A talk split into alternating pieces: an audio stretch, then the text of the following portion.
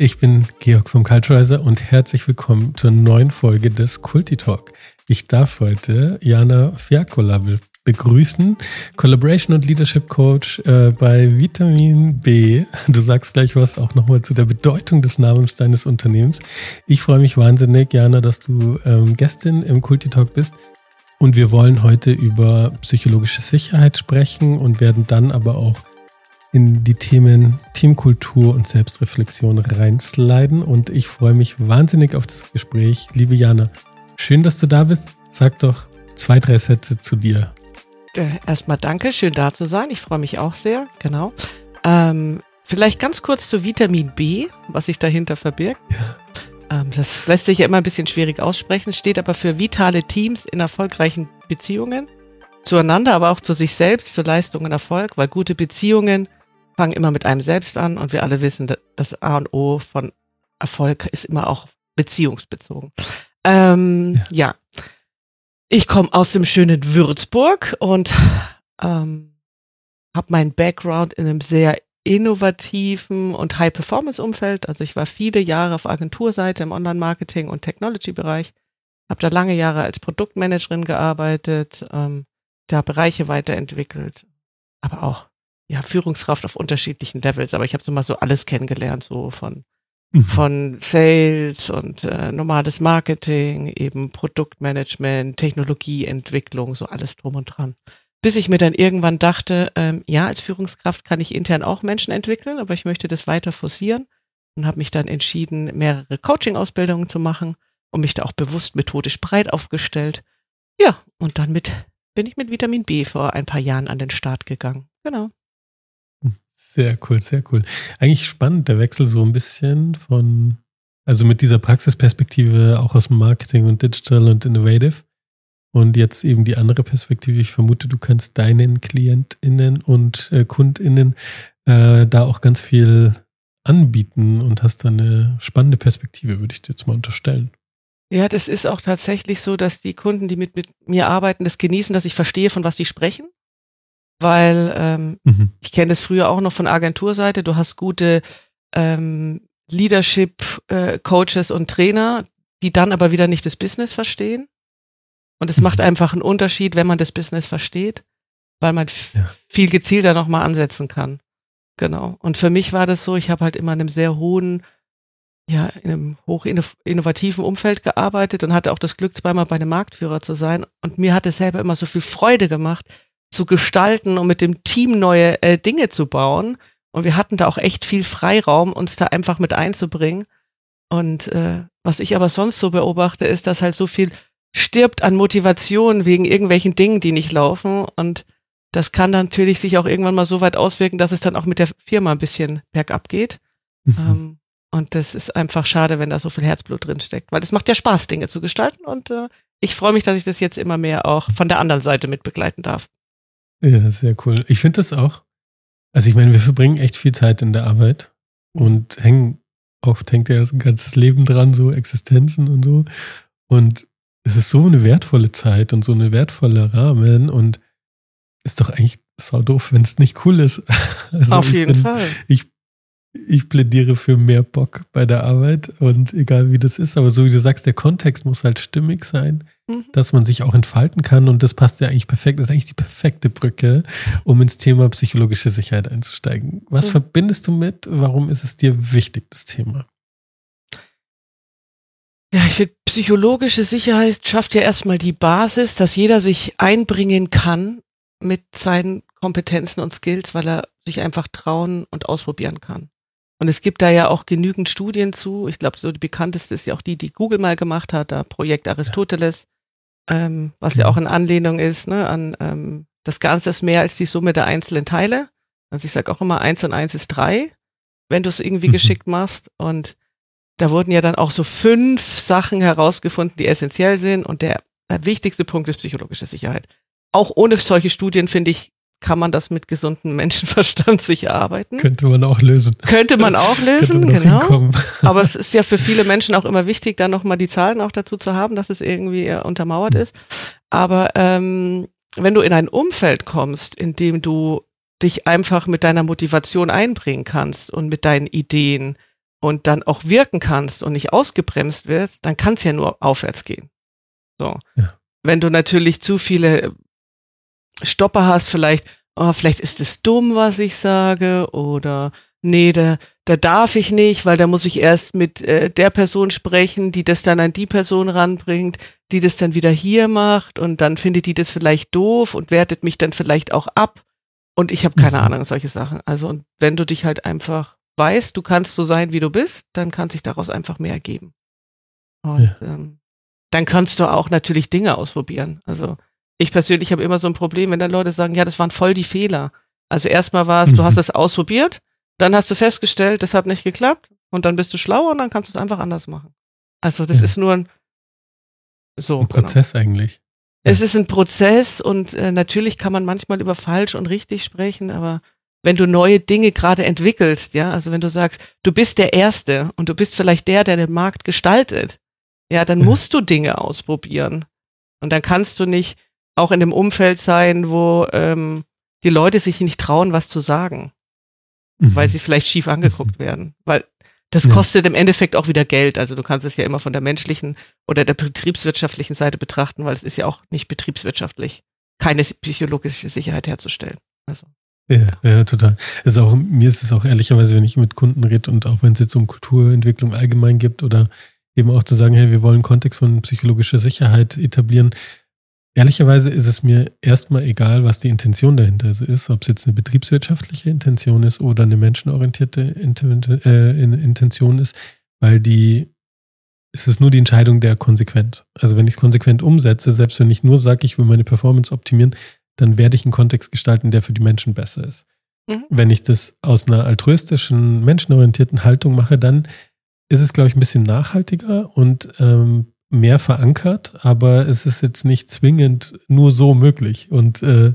deswegen auch mit den Studien, wie du sagst, eigentlich ist es Hausverstand. Also eigentlich braucht man nicht, also eigentlich braucht, braucht man vielleicht ein bisschen Lebenserfahrung und, äh, und ein bisschen Reflexionsfähigkeit. Und dann kann man schon sagen, ja logisch, wenn sich jeder Mitarbeitende, so wie du es gerade gesagt hast, einfach trauen darf, Sachen zu sagen, Sachen auszuprobieren, neu zu machen, den Status quo zu challengen, dann werden doch logischerweise, egal ob ich jetzt Marktführer bin in einem innovativen Umfeld mhm. oder ähm, ob ich auch ein total etabliertes, traditionelles Unternehmen bin, also wurscht eigentlich, dann werden die Teams besser performen, weil sie neue Dinge ausprobieren, Prozesse optimieren, weil sie ähm, eben auch mal ins Risiko gehen, nicht, nicht willkürlich, aber einfach auch Neues challengen und ausprobieren und sich weiterentwickeln. Und nur so kann ein System weiter wachsen. So, also auf der Ebene ist es irgendwie ja. so obvious. Deswegen finde ich es manchmal so erstaunlich, dass es so ein gehyptes Thema ist. Und ja. auf der anderen Seite finde ich es richtig und gut. Und dafür brauchen wir natürlich die Studien, um zu sagen, es ist auch faktisch hinterlegt. Also wir, manche brauchen ja einfach was, um sich festzuhalten. Und das finde ich eigentlich gut.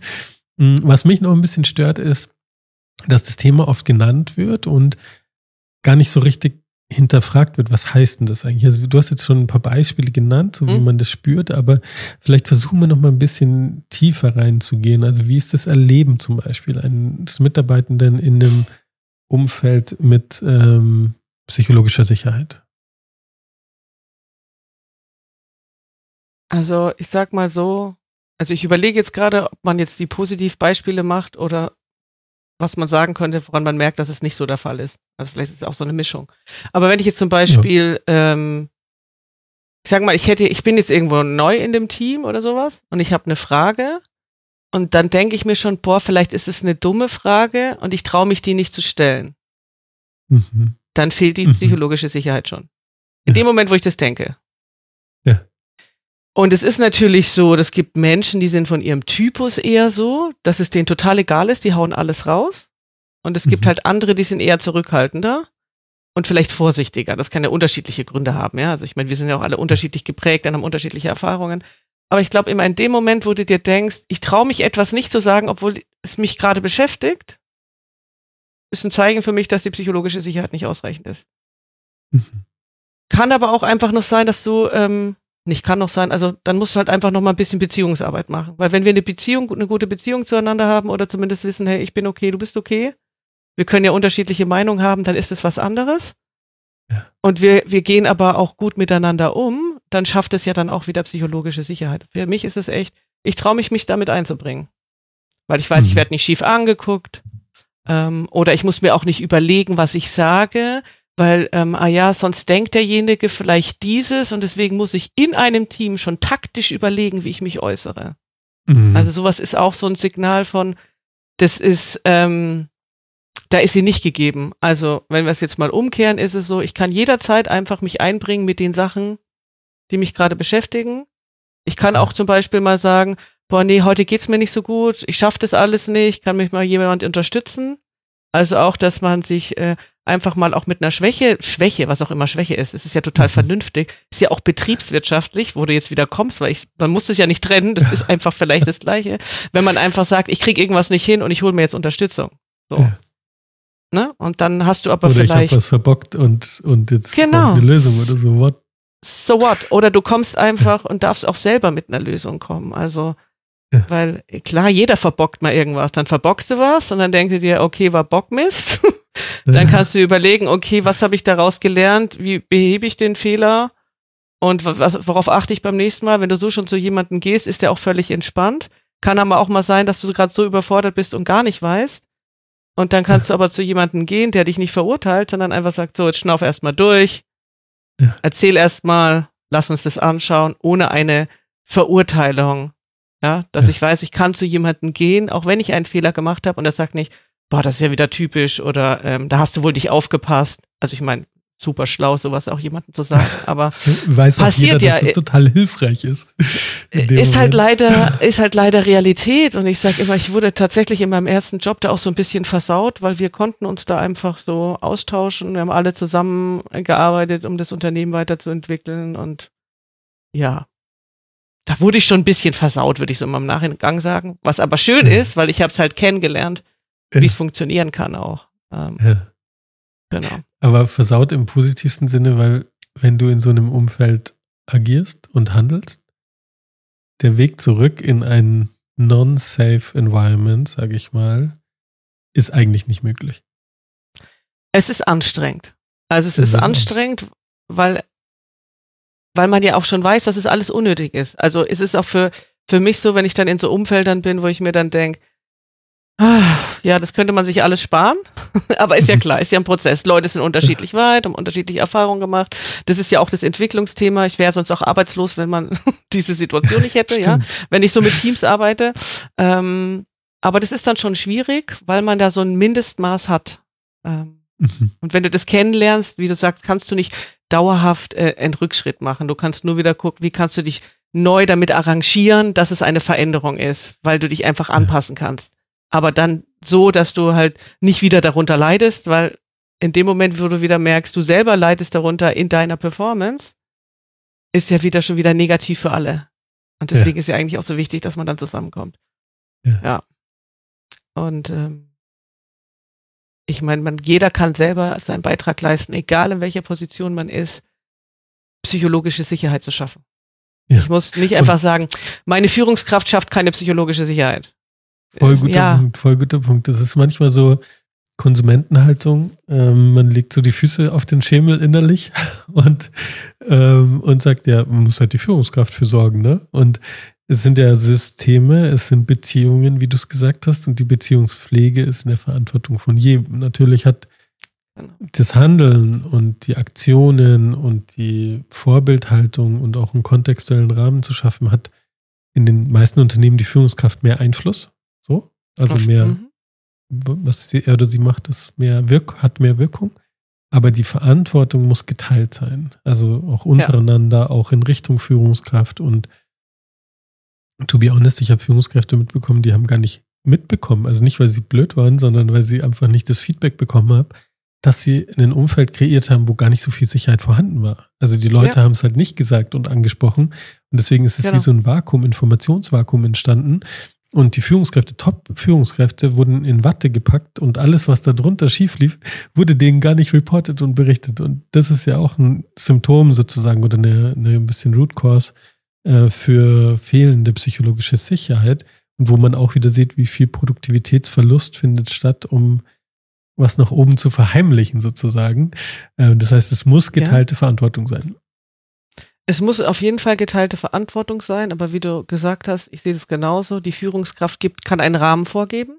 Ja. Ähm, Oder auch die ganze Organisation, weil es ja durchaus Situationen gibt, wo ein Team das schon schafft, aber dann immer wieder erdrückt wird von der Kultur, die oben drüber liegt. Die also weil du kannst ja Mhm. kannst ja einen anderen, äh, ne, ein anderes Kulturset leben als das, in das du eingepackt bist und dann versuchst du dich gut zu verteidigen. Äh, das reibt auch Führungskraft natürlich auch äh, auf, weil dann versuchst du das vielleicht als vom Team abzuwenden, aber du selber bist dann ja auch unter diesem Druck. Ähm, Ja. Das selber mit sich zu managen kann ja auch herausfordernd sein. Aber Führungskräfte spielen da eine wichtige Rolle, ab, ne? dass man sagt, Mhm. ich schaffe auch ne, einen Rahmen dafür und ich zeige auch, dass das geht. Und das kannst du ja auch mit einfachen Tricks machen, indem du auch mal zeigst, ah, da habe ich jetzt einen Fehler gemacht.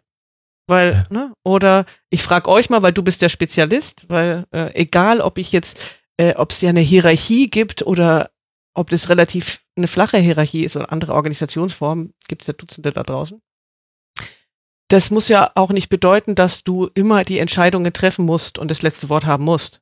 Also Mhm. du kannst ein Teamleiter, ein Abteilungsleiter oder was auch immer sein und sagen, ich hol mir ich, die Beratung aus dem Team, die geben mir ihre Empfehlung und ich denke mir dann ja, okay, wenn ihr die Berater seid und ihr habt die Ahnung, dann stelle ich vielleicht noch mal zwei, drei Fragen, aber dann ist es entschieden, weil ich nutze einfach das Wissen, das da ist. So, Ja. das kannst du auch machen, wenn du in einem hier hierarchischen Umfeld bist, weil ich immer so mitbekomme, dass viele auch so sagen, ja, Hierarchie ist schlecht. Nee, Hierarchie ist nicht schlecht. Das ist immer das, was du draus machst. Also ich meine, ist ein Messer schlecht, weil ich damit jemanden äh, schneiden kann, obwohl das eigentlich zum Brotschneiden gemacht ist oder irgendwas, ist es Ja. ja nur, ne? So. Missbrauch Und- des Instruments, genauso wie es einen Genau. Missbrauch von Hierarchie gibt. Aber Hierarchie per se ist erstmal neutral. Kann total hilfreich sein, kann total störend sein. Genau, also es hat ja alles immer Vor- und Nachteile, aber Führungskräfte finde ich auch spielen eine wichtige Rolle, die sind Multiplikatoren. Und das war auch das jetzt so, was mich persönlich auch so ein bisschen angetrieben hat. Deswegen, ich arbeite ja mit Teams, aber mit Führungskräften. Also, Mhm. Wenn du mit Teams arbeitest, musst du ja auch mit Führungskräften arbeiten.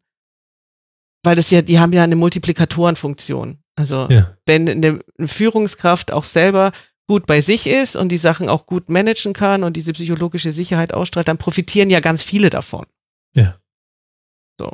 Und ähm, ja, deswegen finde ich das manchmal traurig, wenn man das beobachtet, ähm, ähm, wie, schwer sich manchmal Unternehmen tun, da auch mal 2,50 Euro ähm, zu investieren, weil sie gar Ja. nicht verstehen, was da für ein Impact dahinter ist. ja. Ähm, aber ja. Und weil wir gerade das Thema Führung angesprochen haben, was mich immer wahnsinnig macht. Also ich bin ja eigentlich nicht so empörungsgetrieben, aber manchmal kann ich mich schon in Rage reden. Ähm, die, wie viele Führungskräfte nicht für sich als Teil des Jobs anerkennen, dass es eben auch darum geht, Dynamiken im Team zu führen. Also auch in Mhm. den Austausch zu kommen, genau solche Themen anzusprechen, zu hinterfragen, sich selbst zu hinterfragen, aber auch im Team gemeinsam zu hinterfragen. Und dass das sowieso ignoriert wird, so wie jahrelang, jahrzehntelang der Teil Führung ignoriert wurde. Also solange du fachlich gut bist, deine Ziele erreichst, musst du nicht führen. So, das ist schon Führung. Aber das ist eben im Bilateralen, ich muss direkt meine Mitarbeitende führen mit allen Sorgen, Ängsten, Bedürfnissen, äh, guten Tagen, schlechten Tagen so. Das ist mittlerweile so ein bisschen angekommen, aber dass es einfach ein Teamkonstrukt auch nur funktioniert, wenn es ausbalanciert ist und wenn eben die psychologische Sicherheit vorhanden ist. Und wenn nicht, dann muss ich dran arbeiten. Und dann muss ich entweder mir dafür sorgen, dass mich jemand von außen unterstützt oder äh, von innen oder dass ich auch selber dafür sorge, dass ich mich halt eben weiterentwickle. Und das ignorieren viele einfach, als wenn es nicht ihr Job wäre. Aber wenn ich Verantwortung für ein gesamtes Team oder sogar ein gesamtes Unternehmen habe, dann ist es doch mein Job, auch die Beziehungen zu führen und nicht nur die Inhalte. So, also da könnte ich mich äh, manchmal in Rage reden. Ich, ich glaube, ich weiß genau, was du meinst. Ja, ich rede mich auch mal gerne in Rage, von daher kann ich das auch gut nachvollziehen. ähm, ich glaube, dass das für viele schwierig ist, je nachdem, in was für einem Umfeld die dann groß werden als Führungskraft. Also das ist das, was haben die vorher erlebt. So. Und in vielen Umfeldern ist so dieses, das sind dann Manager. Ja, Ja? ja genau. Und Manager managen die Aufgaben. Ja. Und es wird natürlich dadurch nochmal schwieriger, wenn du ja, also oft ist es ja so, du bist super in deinem Job fachlich und da hast du was geleistet, dann wirst du Führungskraft. Ja. Jetzt gibt es viele Unternehmen, und deswegen, ich arbeite auch gerne mit den Leuten zusammen, mit denen ich arbeite, die verstehen das schon, dass es nochmal ein Unterschied ist. So, also Also in den Umfeldern, wo ich meistens bin, verstehen die das schon, aber es gibt ja auch sehr viele Unternehmen, die dann denken, ja, das ist eine gute Führungskraft, brauche ich gar nicht gucken, ob der Führungsskills hat, dann macht er das. Ja. So. Dann ist ja aber so, du hattest eine Aufgabenverantwortung. Es herrscht eine klassische Managementstruktur, dann ziehst du das mit rein und schaffst von alleine den Switch ja gar nicht, dass du jetzt nicht mehr dieses Micromanagement machen brauchst oder solltest. Weil du dann ja vielleicht noch nicht mal ein Training bekommst und von oben aber immer nur auf die Ergebnisse geachtet wird, ja. du ja selber als Führungskraft so viel Stress und Aufgaben hast, dass du selber so unter Druck bist und nicht klar denken kannst. Und dann verselbstständigt sich das alles. Ja. Und was ich schon festgestellt habe, allein schon, wenn du den Leuten ein Konzept mitgibst, wie sie entscheiden können für sich oder einschätzen können, da muss man immer aufpassen, dass Leute nicht einfach nur Schubladen aufmachen und Schubladen rein. Wem sie was zutrauen können, mhm. das ist der entscheidende Punkt, um erstmal Vertrauen auch zu geben, so, ah ja, der kann das ja eigentlich und das kann der auch. Ach, und da ist er noch nicht so gut und dann habe ich dann einen Blick drauf. Aber wenn die das wissen, wer wo in was wie ist, dass es denen dann auch leichter fällt, den Teil loszulassen, um sich aufs andere zu fokussieren. Ja. Ähm, und ich erlebe aber auch Führungskräfte, die sind in so Umfeldern, wo eher so Management statt Leadership ist, sage ich jetzt mal, die dann aber selber ganz unsicher sind, ob das, was die machen, gut ist oder nicht. Ja. Weil mit wem willst du dich denn austauschen dann auch? Also wenn du in so einer Organisation bist, dann ja. denkst du ja noch, nee, irgendwas mache ich doch falsch. Also weil ich achte ja auf das Team und ich habe keine Ahnung was. Und da sehe ich auch immer, wie wichtig es ist, dass die mal jemanden haben, der sagt, nee, also überleg dir, wie du das machen willst, weil du kannst ja vielleicht noch mal eine Veränderung anstoßen. Aber es kann natürlich auch mal sein, dass du dann feststellst, nee, das ist jetzt nicht mein Umfeld. Ja. Ne? Also das, ja, fair enough. das ja auch, ja auch, aber muss ja auch nicht jeder alles können. Aber es ist dann so schwierig, die konsequent zu sein und zu sagen, hey, für mich ist dieses Führung, der Führungsteil im, im, im Führungskraftbereich äh, in der Rolle ist nicht so meint. Ähm, und ich glaube, da ist es eben wichtig für die Zukunft noch mehr. Und das ist ja, du hast ja vorhin auch so von verschiedenen Ansätzen gesprochen, wie Organisationen aufgebaut sind. Ähm, und je mehr man in Richtung Selbstverantwortung geht, umso mehr wird ja auch die, der Teil von Führung ähm, entkoppelt von der Person und von der Position. So und zu sagen, wir brauchen ja. als Team, wir brauchen Führungselemente, wir brauchen jemand, der nachfragt, der eben auch immer Sensoren hat und wirklich aktiv reingeht und sagt, wie ist die Stimmung, wie ist die Lage, wie geht es den Menschen, mhm. der auch Interventionen anbietet, der unterstützt, der Konflikte moderiert oder mediiert an manchen Stellen, ähm, der diesen Rahmen immer so ein bisschen pflegt und hegt und das muss eigentlich nicht zwingend die Führungskraft sein. Also in klassischen mhm. Organisationen ja, aber sonst muss es nicht die Führungskraft sein. Man kann das auch anders organisieren. Mhm. Aber damit ja.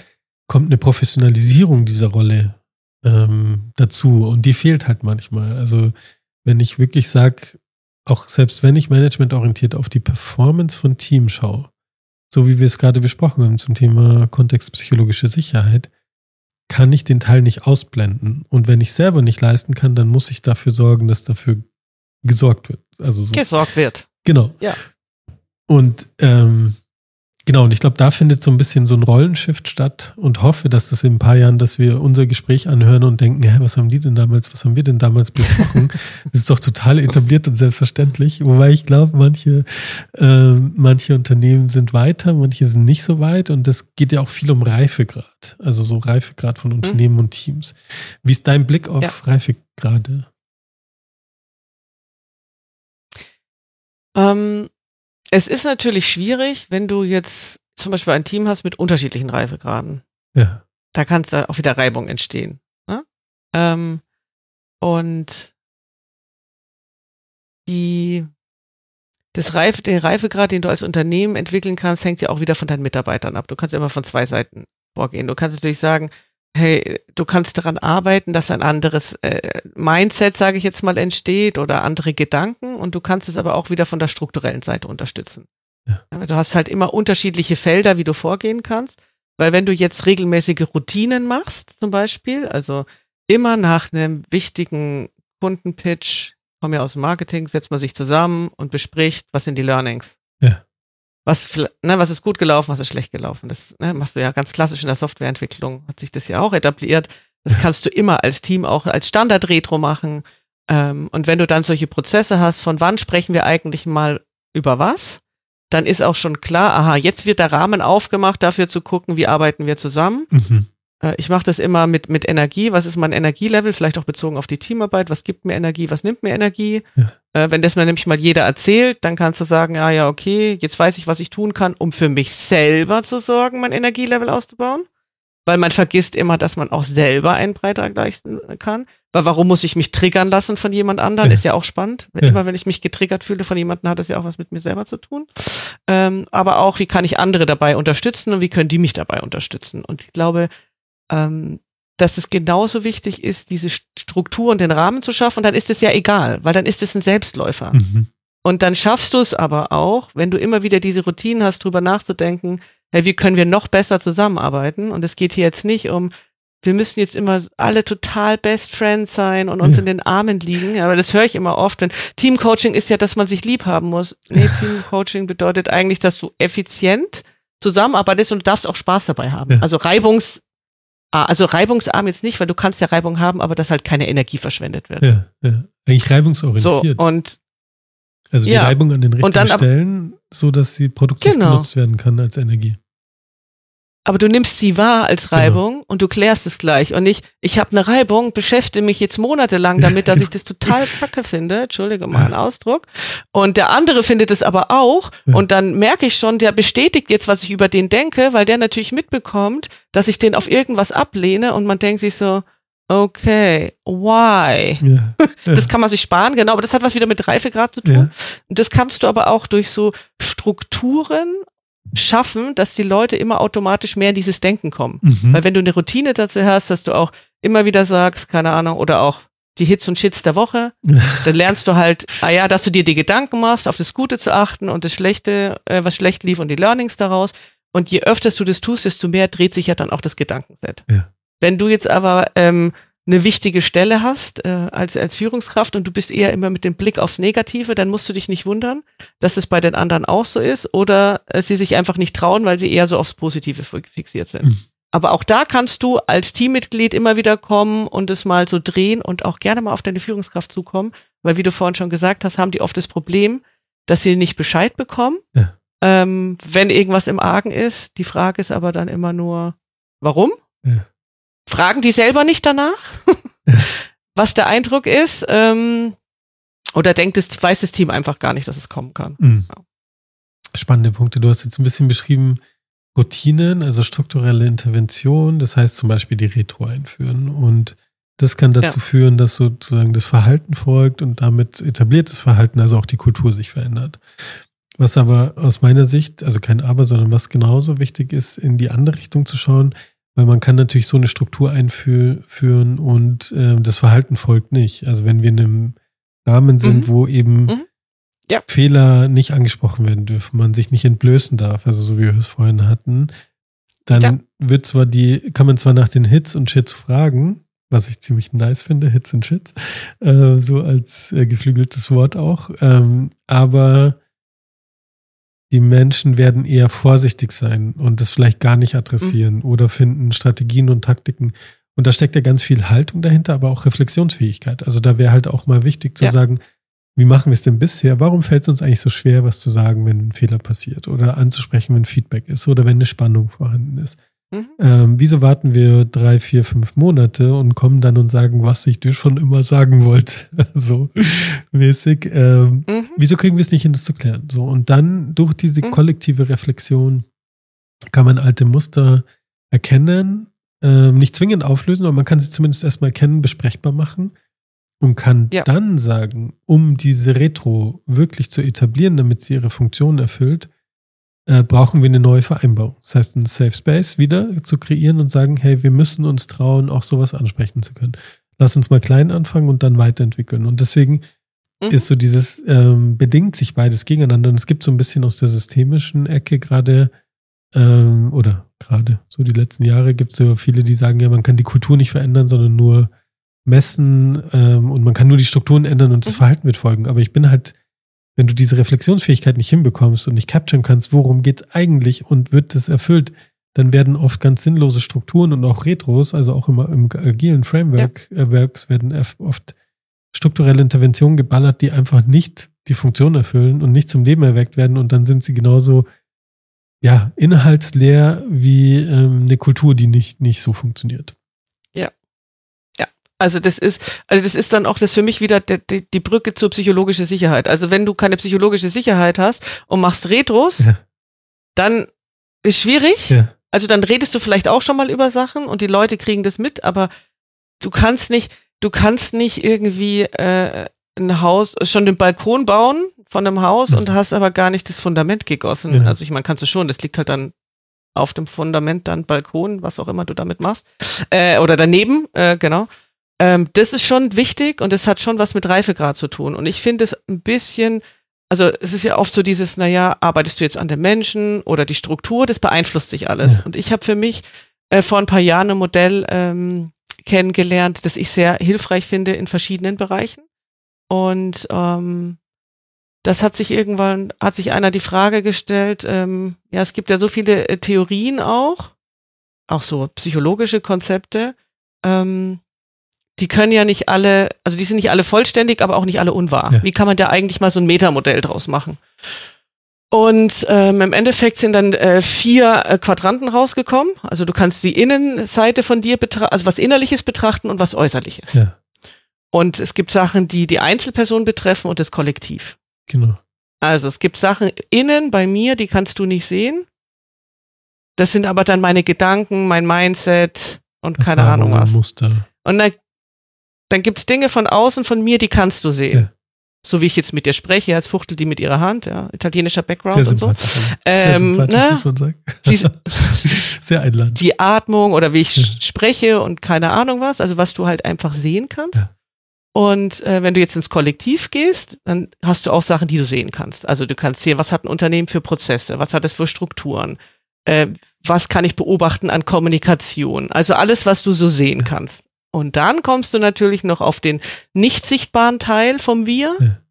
Und das ist dieses zum Beispiel das Wir-Gefühl. Ja. Und ne, wie wir miteinander umgehen wollen. Und im Endeffekt ist es so, wenn du dich entwickeln willst, auch als Mensch, dann brauchst du ja, also ne, dass du Entwicklung in allen Bereichen haben kannst. Es kann dafür sorgen, wenn ein Bereich unterentwickelt ist, dass es die Entwicklung in anderen Bereichen mithemmt. Mhm. Du kannst aber durch eine Entwicklung in jedem Bereich Einfluss nehmen auf den Rest. Ja.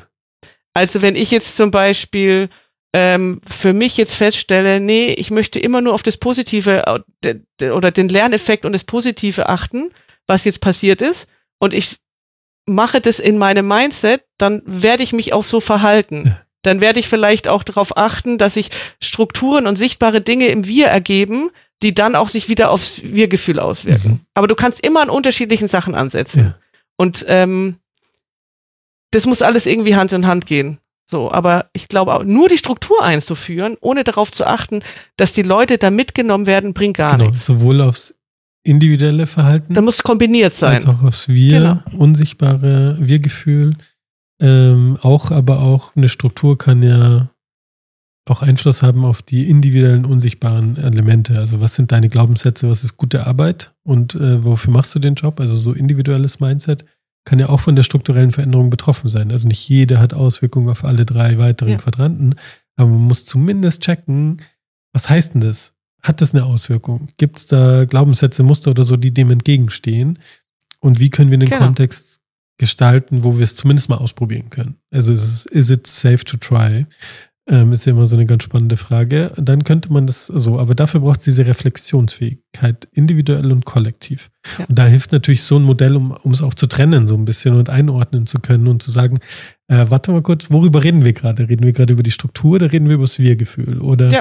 reden wir über mich als Person oder reden wir uns als Kollektiv, äh, wo ich ja auch nur ein Teil dessen bin und mich nicht, äh, mich nach gewissen Spielregeln handel und verhalte, die halt gewünscht sind oder nicht gewünscht sind. Das ist nochmal ein Riesenunterschied. Also werde ich mhm. gerade betrachtet basierend auf, ähm, auf äh, wie verhalte ich mich, was ist mein Hintergrund, was ist mein äh, Backup oder äh, Background oder verhalte ich mich in diesem Kontext entsprechend.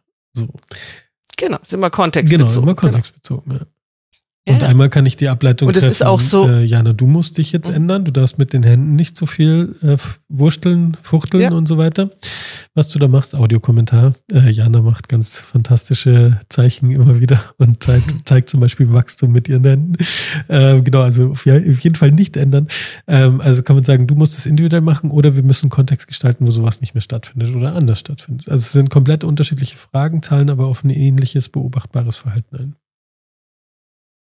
Genau. Und du kannst natürlich, ähm, musst halt immer gucken, wo steht dann auch jemand und was kannst du, also was ist dann geeignet und du kannst es für dich halt einfach nutzen. Ah ja, wo, wo ist denn eigentlich ja. was? Also wenn ich jetzt zum Beispiel sage, hey, ich, ich, ich bin eigentlich so ein optimistischer Mensch und ich guck schon auf die Sachen, äh, ich meine damit jetzt nicht schönreden, ne, sondern einfach, dass man sagt, man guckt auf Opportunities, auf Möglichkeiten ja. und nicht immer nur auf Challenges.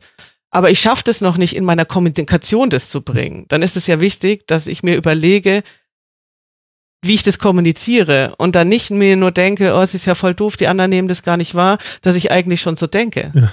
Weißt ja. du, weil die, krieg, die kriegen ja nur mit den Teil, den sie beobachten können. Und dann hat jemand, haben die Leute auch unterschiedliche Wahrnehmungen. Und ich glaube aber diese, ähm, ich sage jetzt mal, diese Reifegradentwicklung bei jedem finde ich schon wichtig, gerade wenn du auch zusammenarbeitest, weil wenn viele Leute zum Beispiel immer noch glauben, ja, das, was ich denke, ist die einzige Wahrheit, das ist schon mal schwierig. Ja. Also, dass es unterschiedliche Perspektiven gibt, dass es auch kein, äh, so wie ich das mache, ist es richtig und wenn es jemand anders anders macht, ist es falsch. Ähm, das musst du schon mal rausräumen. Also ich arbeite ja auch sehr viel mit Gamification. Man sieht hier hinten auch schon so dieses riesen Lego-Ding, ja, genau. weil man da auch, da gibt's so, gibt's immer so ein kleines Set, das wird nochmal limitiert. Die kriegen die gleiche Aufgabe, baut einen Turm und dann kommen zehn verschiedene Türme ja. raus. Und alles sind Türme. Ja. Und das haben schon viele gar nicht verstanden äh, genauso wie äh, sie denken, der andere muss meine Erwartung erfüllen. Einfach so. Der weiß gar nicht, was du erwartest. Und natürlich ist es wichtig, dass man die äußert. Das ist ja auch eine der Sachen, die es ja. braucht, ja. Äh, genauso wie, weil wir vorhin die Google-Studie hatten, auch Struktur steht da natürlich mit Klar. drin. Und es steht natürlich, ne, dass das alles geregelt ist. Aber äh, ich muss ja auch nicht jede Erwartungshaltung von jemandem annehmen. Ja. Und das ist für viele dann auch irritierend. Und das ist sowas, wo ich glaube, wo viele selber noch so ein bisschen sich entwickeln könnten, damit sie weniger Schmerz haben. Aber du musst natürlich nur machen, was dir Schmerzen macht, das musst du loswerden und den Rest nicht. Wenn du Lust hast, weiter so zu leben, dann musst du dich ja auch nicht äh, verbessern. Ja. Ne? Äh, also verbessern, man ist, jeder ist schon so gut, wie er ist, aber du musst halt da nicht irgendwie überlegen, nicht möchte rein, ich was ja. ändern, um es mir ja. angenehmer zu machen. Ja, auch die. Das kann jeder ja immer für sich selber entscheiden. Auch die bewusste Entscheidung, Schmerz weiter auszuhalten, ist halt auch okay, wenn man nicht bereit ist, in den Prozess zu gehen. Also das machen wir als Menschen ja auch ständig, dass wir sagen haben, wir haben Dinge, bewusst oder unbewusst, die akzeptieren, wie sie, so wie sie sind, weil das zu ändern wäre zu schmerzhaft oder würde aufwendig oder sonst was. Deswegen halten wir lieber den Schmerz auf. Ob das jetzt schlau ist, immer, sei mal dahingestellt, aber es ist ein total menschliches Verhalten. Das heißt auch, wenn ich in einem Kontext unterwegs bin, wo ich sage, ja, ich kann mich nicht so entfalten, aber ich habe auch nicht die Kraft und die Energie, das zu ändern, dann kann ich halt entscheiden, will ich dort bleiben oder nicht. Das sollte ich entscheiden aber kann dann auch sagen, hey, ich lebe damit oder wir leben damit als Team, dass wir dann noch ein Defizit haben. Da ist nur die Frage im Unternehmen, im Unternehmenskontext halt, ähm, schadet das dem übergeordneten Ziel des Unternehmens oder der Funktion des Teams? Weil dann wird es dysfunktional und dann wird es ähm, wird's ja kritisch. So, also wenn ich es einen Schaden beibringe. Aber wenn es was ist, wir wissen, wir könnten es besser machen, effizienter, unsere Meetings oder sonst was oder unsere Kommunikation. Wir wissen es und wir akzeptieren, dass es so ist. Dann finde ich es auch fair zu sagen, ja. hey, dann, mei, dann schaut halt noch mal in einem halben Jahr drauf und überlegt euch, ob ihr es immer noch akzeptieren genau. wollt. Aber dafür brauche ich Reflexion. Dafür brauche ich die, diese, diese individuelle, aber auch kollektive Reflexion im Sinne von, wie du es gesagt hast, was sind die Erwartungen an mich selber, an andere? Wie werden die erfüllt? Äh, wie werde ich wahrgenommen von anderen? Wie agiere ich? Ist meine Intention klar? Also ganz viele, ganz einfache Fragen eigentlich, äh, die man sich stellen kann, wo man ein bisschen ins Nachdenken gerät und im Dialog auch oft ja auch reinkommt. Und äh, da braucht es ja oft gar nicht so die Riesensprünge, aber es braucht eine, es ist eine kontinuierliche Pflege. Und das passt total gut zu dem, was du ganz am Anfang gesagt hast und wie jetzt auch gerade, du hast das Playfulness mit äh, Lego angesprochen. Ähm, die Haltung dahinter, haben wir nicht Bock, unseren Zusammenarbeitskontext so zu gestalten, dass er morgen besser ist als heute und heute besser ist als gestern? Mhm. Und das müssen nicht die von rechts nach links gedreht sein, sondern on a daily basis einfach zu gucken, wo sind wir unterwegs, wie können wir es besser machen. Und das finde ich ist so eine, so eine Grundhaltung von Arbeit, Arbeitsorganisation und Veränderung äh, gegenüber, die kann so viel Spaß machen. Also weißt du, wenn man sich das gemeinsam als Ziel Voll. nimmt, dann ist es doch Voll. mega geil. Und ich muss ähm, an der Stelle, es gibt fast schon so einen einen unsichtbaren roten Faden im Kulti-Talk, weil das schon das dritte oder vierte Mal ist, dass die Metapher vom Trüffelschwein äh, ausgepackt wird. Grüß, Grüße gehen raus an Wendelin an der Stelle. Ich hoffe, du hörst das. Äh, Wendelin hat bei einem, einem früheren Podcast mal gesagt, diese Trüffelschwein-Metapher. Und die ist jetzt immer so sinnbildlich für mich, wenn man so immer auf der Suche, immer auf der Suche ist und immer so ein bisschen hinterherjagt. Und wenn man das als Team etabliert, dann glaube ich, kannst du wirklich in Richtung Höchstleistung gehen, weil du immer Bock hast, dich zu optimieren mhm. und nicht wieder Thema psychologische Sicherheit aus einer Judging-Haltung heraus. Ah, da ist schon wieder was falsch oder was hast du denn da schon wieder gemacht? Ja, Sondern genau. aus, hey nee. geil, lass uns das mitnehmen als Erfahrung so. Genau, es ist ein Spiel. Also es ist, also es klingt jetzt so, es ist natürlich ernst, aber mein Gott, wir waren auch äh, oft stundenlang äh, nach Arbeitsschluss eigentlich noch an Pitches gesessen, weil das wichtig war. Und dann hast du halt Humor und lachst und dann geht es schon alles. Also weil du halt auch mal Spaß einfach hast und denkst, boah, das will ich jetzt machen, da habe ich Bock, das zu reißen. Und es hat einfach damit zu tun, wie du dich wohlfühlst. Und es ist so, ey, Arbeit soll Spaß machen und das macht noch mehr Spaß, wenn du Spaß mit reinbringst. Du darfst auch mal lachen. Ähm, und keine Ahnung, das entspannt. Ja. Und ja, also da entsteht ja auch viel mehr. Also ja, das ist ja auch Betriebswirtschaft. Ich, sag, ich bin ja auch Betriebswirtin. Ich sag mal, interessiert mich das jetzt als Mensch oder als Betriebswirt? Ich kann es ja nicht trennen, ja? habe ich ja auch schon ein paar Mal gesagt. Genau. Ich finde, ähm, ich finde, ähm, statt Spaß bräuchten wir ein anderes Wort, weil Spaß hat sowas von, ja. mh, mm, es muss halt äh, lustig sein, unterhaltsam sein oder so. Und das ist, fehlt die Ernsthaftigkeit. Genau, ja, ne? und, und mhm. aber auch dieses, ähm, ich kann auch playful in ganz, durch ganz, ganz schwierige Situationen und Krisen gehen. Also deswegen, das meine ich so ein bisschen. Also es muss sich nicht immer geil mhm. anfühlen, ja. aber es ist so eine Haltung von, ähm, ich überlege gerade, ob ähm, so in Richtung Leichtigkeit bitte? vielleicht? Leichtigkeit? Ja, so eine gewisse Leichtigkeit und ähm, ich glaube, was total hilft, was jetzt nicht das Wort ist, was ich suche, aber ist so eine demütige Haltung der Welt gegenüber auch. Also manchmal, to be mhm. honest, wir dramatisieren Sachen, ob jetzt dieser Pitch funktioniert oder nicht. Mhm. Das kann zwar echt mal heftig sein, was mhm. den Umsatz angeht und so weiter, wenn ja. so, äh, kann sich mal, es kann auch faktisch krasser sein, als es ist, aber meistens, die meisten Situationen, und ich habe nochmal nachgerechnet, äh, bei mir ist schon echt viel Scheiße passiert in meinem Leben. Ich habe viele, viele blöde Sachen gemacht und so weiter. Und es hat sich oft angefühlt wie ein Weltuntergang. Und ich habe nachgezählt, die Welt ist nullmal faktisch untergegangen. Null. Es genau, ist noch immer genau. ein Fakt. Ja. Und ich finde, wenn man so, so ein bisschen Abstand und so ein bisschen humorvoll draufschauen kann und ähm, eben sich nicht zu ernst nimmt, dann kann man in so einen Modus viel leichter gehen, weil dann ist man nicht so verbissen und dann hat man eben mehr den Weitblick. Und das heißt mhm. eben nicht, dass man die Sachen nicht ernsthaftig betreibt, sondern es das heißt nur, dass man sie in, äh, gut einordnen kann. Und auch genau. sagen kann, hey, wir gehen heute Abend nach Hause, ob wir den Pitch jetzt geschafft haben oder nicht, um bei dem Beispiel zu bleiben. Uns wird es besser gehen, emotional, und wir werden eher zelebrieren, wenn wir es gemacht haben. Aber wir wissen auch, wir werden morgen wieder aufstehen, wir haben eine neue Chance, wir können es neu machen. Und so wahnsinnig schlecht waren wir jetzt auch nicht. Also unser Selbstwert brauchen wir jetzt auch nicht in die Müllkippe schmeißen. Also eigentlich ändert sich die Welt nicht so wahnsinnig, ob jetzt der Pitch gut läuft oder nicht. Und die Sache ist auch immer die, ne, wenn du etwas für jemanden tust, also wenn ich einfach nur das Ziel habe, dem Kunden bestmöglich zu beraten und eine gute Lösung anzubieten ja. und mich darauf fokussiere, auf den Getan Kontakt mit dem Kunden, dann kommt doch dabei mehr raus, als wenn ich die ganze Zeit überlege, wie drehe ich dem was ja. an.